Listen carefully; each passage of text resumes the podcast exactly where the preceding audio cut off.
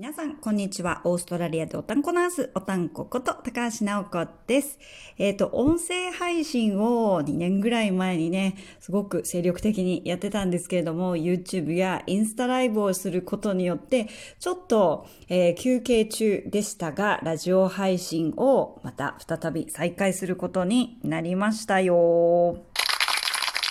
イェーイ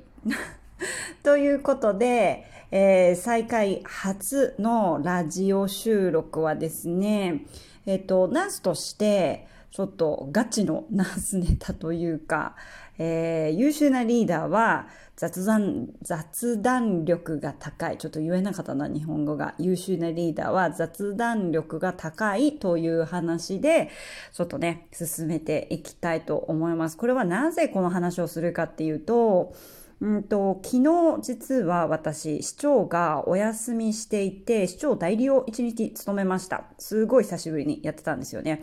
やったんですよね。で、もう私の過去のね、音声だったりだとか、いろいろな発信を見てくださっている方は知ってると思うんですけれども、市長が1年近く、えー不在だった時に市長代理を務めて、高橋直子結構ね、精神的にボロボロになった時期もあったわけなんですけれども、昨日の市長代理は結構楽しく仕事することができました。ほっと一安心というところなんですけれども、その市長の代理を務めて、改めて自分の市長、つまりボスですね。私のボスの雑談力って本当に素晴らしいなっていうことと、なんでじゃあ雑談力が高い必要があるのか、そのリーダーとして雑談力が大切なのかっていうことを改めて感じたので、まあ、音声に残して皆さんとシェアしたいと思います。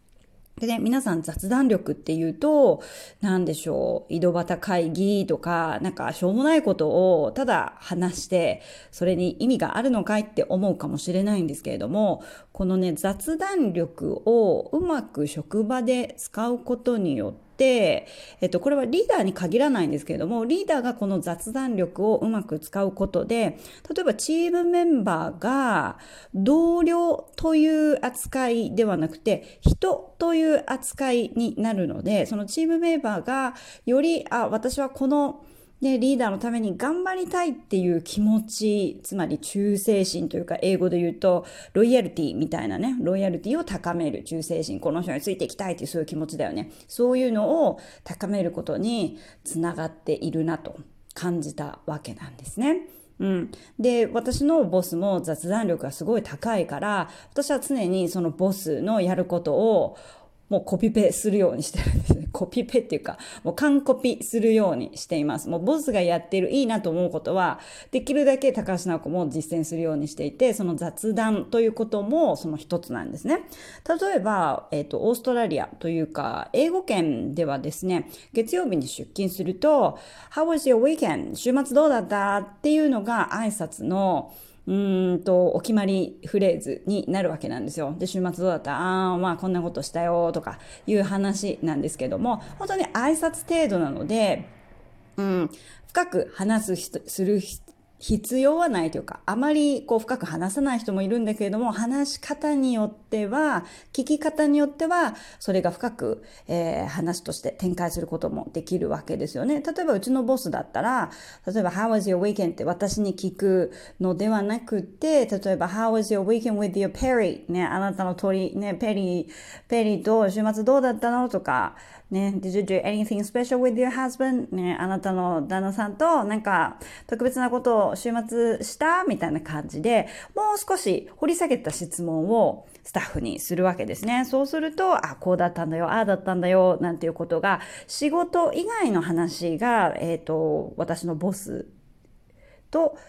同僚の間で行われることにより、より精神的なこう親密度っていうのが高くなるわけなんですよね。うん。そうすることによって、やっぱり人と人とのつながり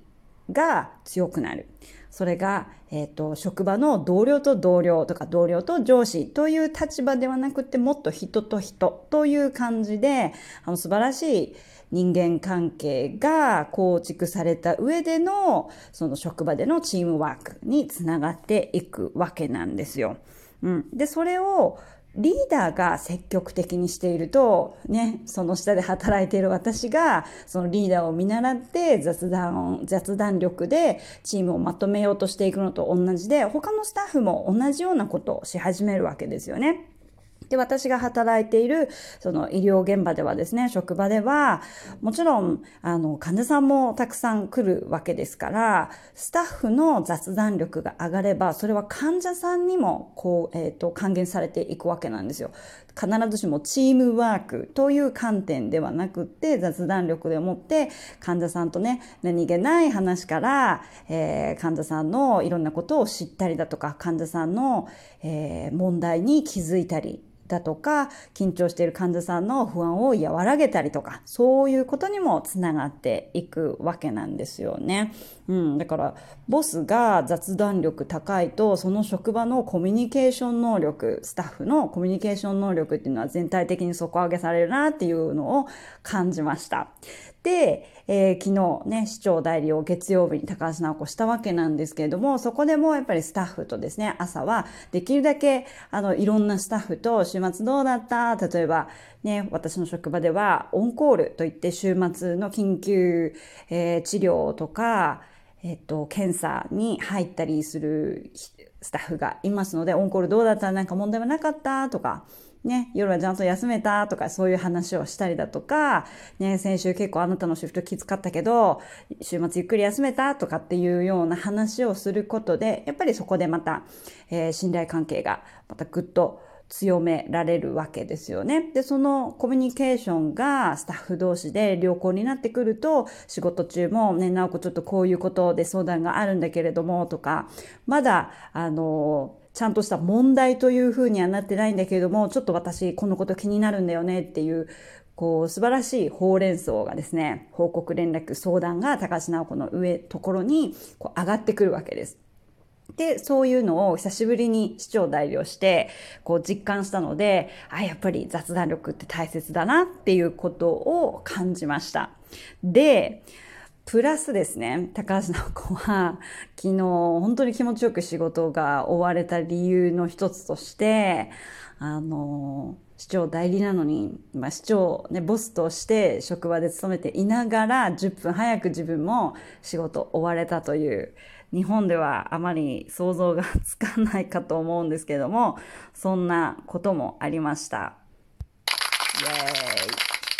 ちょっとこの効果音、効果音機能がすごい楽しくて、効果音を入れておりますけれども、そう、昨日はね、仕事が比較的落ち着いていて、まあ、トラブルがなかったわけではないんですけれども、問題が発生してからも、まあ、コミュニケーションがすごく本当円滑に進んでいったので、トラブルシューティングも私もリーダーとして、職場の管理者として、えー、タイムリーにこうアクションすることができて、うん、スムーズに仕事が終わったんですよね。なので、基本みんな30分ぐらい早く返して、これ日本ではタブーだと思うんですけれども、暇の時はオーストラリアはもうさっさと返す。ね、30分ぐらい早く返して、私も、えー、終業、終了10分前ぐらいから、霧のごとく、こう、パーッと消えてですね。はい。初めてじゃないかな、10分早く職場を切り上げたっていうのを管理職、の立場で。うん。だから素晴らしい一日でしたね。昔市長代理をやってた時は、やっぱりね、30分ぐらいは残業してたかな。時間通りに帰れたら万々歳。30分ぐらい、30分以内の残業が結構当たり前だったんで、うん。久しぶりの市長代理は気持ちよく終了することができました。でも、やっぱり私は管理職というよりは職場で、今はね、クリニカルナーススペシャリストとして働いてるわけなんですけども、やっぱり何か一つの分野で、こう、分野を突き詰めていく。特に私で言うと、えっ、ー、と、スタッフの教育だとか、スタッ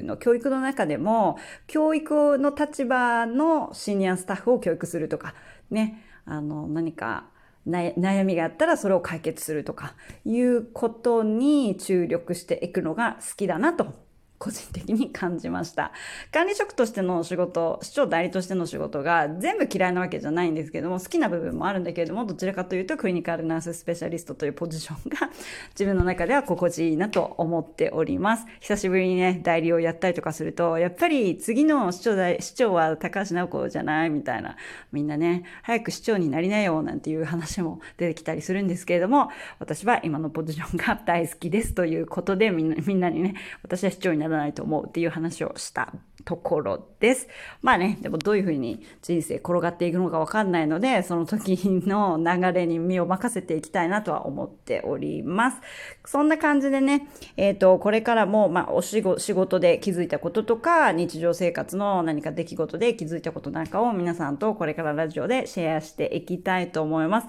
ラジオの名前ね、どうしようかなと思って、あの、リスナーの人にぜひ相談です。以前配信してた時は、おたんこラジオ、おたらじという名前で発信してたんですけども、おたらじを継続するべきか、それとも何かいいネーミングがあったら、ぜひ教えてください。あなたのアイディアが、えっ、ー、と、私のラジオネームになるかもしれません。ラジオネームじゃないか、チャンネルネームになるかもしれませんので、ぜひね、ちょっとこう考えて、高橋直子を助けてください。ということで、久しぶりの音声を聞いてくれてどうもありがとうございました。次のラジオでまた会いましょう。それじゃあね、バイバーイ